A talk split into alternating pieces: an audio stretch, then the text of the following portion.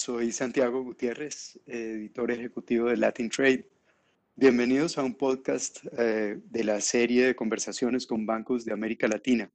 Puede ser que lo haya oído ya muchas veces en los últimos meses, pero no por eso deja de ser absolutamente cierto. Eh, y es el hecho de que la pandemia nos cambió a todos. Eso también ocurrió en la banca latinoamericana, que ha venido cambiando rápidamente. En este podcast queremos entender cómo transformaron sus negocios los bancos en la región, desde productos nuevos hasta cambios en el corazón tecnológico de sus operaciones. Para que nos ayuden a responder esa pregunta, invitamos a Edgar Guzmán, CEO del Banco de Desarrollo Rural de Guatemala, a Roberto Zamora, presidente de la Junta de Dirección del Grupo La FIS, a Angelo Caputi, CEO del Banco Guayaquil, a Santiago Botero, CEO de Fin Social, a Ethan Clark, vicepresidente eh, para América Latina de la fintech holandesa Backbase, y a Gonzalo García, socio principal de la firma de consultoría McKinsey. La primera pregunta eh, es para Gonzalo García de McKinsey. Eh, Gonzalo, ¿cuál sería la, primer, la, la, principal recomendación estratégica para los bancos latinoamericanos que quieran ser exitosos dentro de cinco años? Gracias, Santiago. A ver, yo eh, lo que diría aquí brevemente es, claramente nos estamos dando cuenta que la recuperación de, de, esta pandemia va a ser digital y ha acelerado mucho la migración a este tipo de canales y oferta de valor en los bancos en la región. ¿no? Eh, y esto es algo que está persistiendo eh, en otras geografías donde vemos que quizás ya se están abriendo las economías y a pesar de eso los consumidores siguen utilizando los canales digitales y claramente han cambiado sus comportamientos. ¿no? Para ello es imperativo que los bancos empujen sus agendas digitales, ¿no? empezando por reformular la oferta de valor a los clientes con un componente más digital. Segundo, eh, invirtiendo y desarrollando nueva infraestructura tecnológica que les permita soportar de la manera adecuada el ofrecimiento de sus productos. Tercero, eh, apalancando el uso de los datos y de la inteligencia artificial para ofrecer mejores productos, para estar más cerca de los clientes, para este, de alguna manera conocer mejor a los clientes eh, y ser más relevantes para los mismos. Y por último, eh, cambiando pues, claramente su forma de entregar producto a través de modelos ágiles. para ello, yo creo que hay dos o tres desafíos que me gustaría poner sobre la mesa. El primero, el, talento. Creo que el talento se está volviendo un bien escaso en la región. Todo el mundo está tratando de contratar talento digital, talento tecnológico y ahora los desarrolladores, los programadores se están volviendo cada vez más escasos.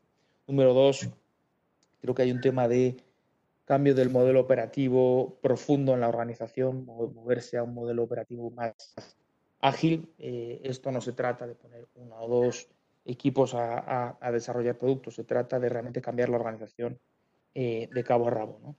Eh, y por último, yo creo que es acelerar todo lo que es la transformación eh, tecnológica, que ya escucho que varios de ustedes o ya lo han hecho, lo están en proceso de hacer, de manera que nos permita, pues, o les permita a, no solo entregar producto más, más rápidamente, sino también hacer partnerships con otros jugadores, fundamentalmente fintechs que están presentes en el ecosistema. Muchas gracias. Eh, creo que es un, una, muy buena, una muy buena manera de, empezar una ronda que quisiera hacer sobre una sola pregunta. Y es quizás empezando con Angelo Caputi de, de Banco Guayaquil. ¿Cuál es la principal lección que le dejó la pandemia al sector financiero? Bueno, la, la, creo que la principal reacción fue la enorme capacidad de adaptación que hemos tenido en este tema de pandemia. Nosotros fuimos declarados sector estratégico, así que nunca cerramos y nunca a la ciudadanía le faltó banco. Yo creo que eso es fundamental hoy por hoy con toda la mecánica física y toda la operación eh, digital. Lo otro es preocuparnos mucho por nuestros clientes como centro de nuestra atención, sobre todo de la salud financiera.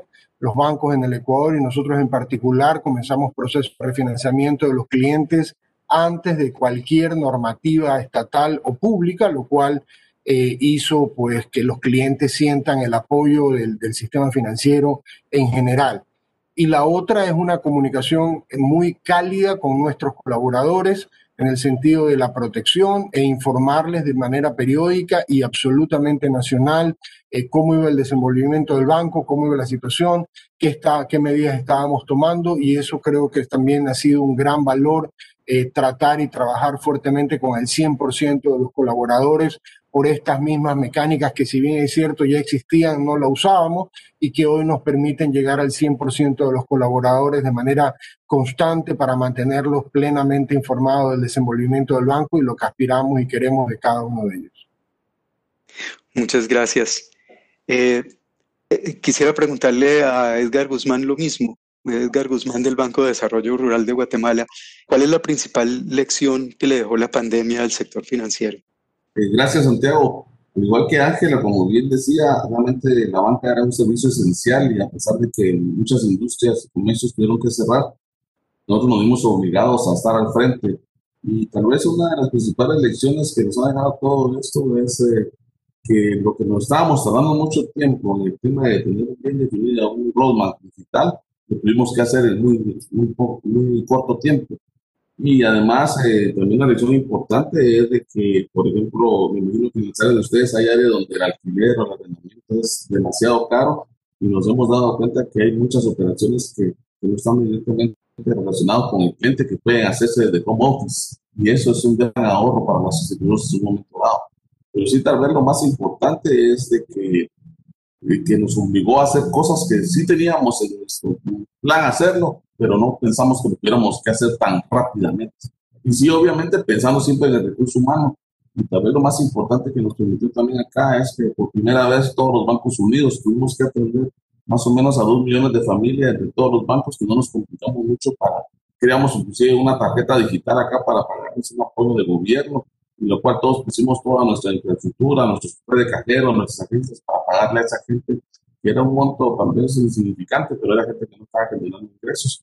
También nos comprometimos a hacer alianzas para colocar fondos de gobierno, que en otros momentos hubiera sido bien complicado realizarlo para atender a financiamientos a las MIPIMES, pero sí, sobre todo, pensar primero en el colaborador, que porque sea que el colaborador también tuviera una comunicación importante, de que eran importantes para nosotros con recomendaciones de cómo cuidarse. Les, eh, les dimos equipo de mascarillas, también eh, oxímetros para que midieran el oxígeno. Explicarles en un momento dado, también pusimos una red médica a la disposición de todos ellos y también gratuitamente en Guatemala eh, a todos los jubilados, personas mayores y los que estaban al frente de los servicios médicos, decidimos también cubrirlos contra COVID, o sea, si ellos, pues, un seguro gratuito, que si ellos llegaban a fallecer o algo, pues, estaban al frente. Eh, también nosotros, como somos un grupo financiero, nuestra aseguradora decidimos cubrir eso. Gracias, Santiago. Perfecto, Edgar, muchas gracias. Eh, Roberto Zamora, chairman de, Grupo La FICE. Eh, ¿Cuál es la lección que dejó la pandemia? Mira, la, son varias. O sea, la, entre una de las más importantes es que hemos estado mucho más cerca de todos nuestros colaboradores y de todos nuestros clientes. O sea, la comunicación que hay ahora es instantánea, virtual, la puntualidad. Estas reuniones empiezan a las 10 de la mañana y son a las 10 de la mañana y terminan a las 11 y tenés otra. O sea, la capacidad de estar interactuando con tu personal ha sido fundamental. El segundo tema, y, y con los clientes. Hoy estamos 10 veces más cerca de los clientes que lo que estábamos anteriormente, inclusive a nivel alto. Eh, después la eficiencia. Hemos visto de que había una cantidad de grasa que no la veíamos por ningún lado y que esa grasa este, le hemos podido identificar. Ha sido una de las causas de, de que hemos tenido una gran eficiencia y eso se ha reflejado también para poder absorber créditos malos porque esa grasa no hubiera salido nunca si no hubiera sido por esta emergencia. Este, eh, la solidaridad, diría yo, pues ha sido, hemos sido solidarios con los empleados, con los familiares, con los clientes, hay mucha empatía. O sea, esta, esta enfermedad ha hecho pues que realmente todos seamos mucho más humanos. Este, y, y, eso ha sido también apreciado eh, por los colaboradores y ha sido apreciado por los clientes. yo creo que hay muchas lecciones que vamos a seguir aprendiendo porque esto no ha terminado, ¿verdad? Y, este, pero ha sido también positivo para todo el, el sector financiero en general, que es la solución la parte bonita de todo esto es que todo esto conlleva a que la solución de la crisis en que están metidos, estamos metidos todos los países, pasa por el sistema financiero. Y, el que estemos activos, sólidos, eh, en 100% focus para ver cómo salimos y cómo ayudamos a nuestros clientes, va a ser una parte fundamental para la recuperación económica de todos nuestros países. Roberto, muchísimas gracias. Santiago, la misma pregunta. ¿Cuál es la gran lección para el sector financiero?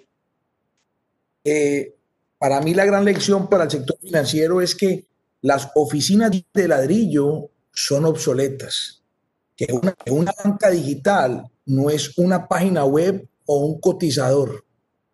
Que los colaboradores son el corazón de nuestras empresas y la innovación debe ser parte de la cultura.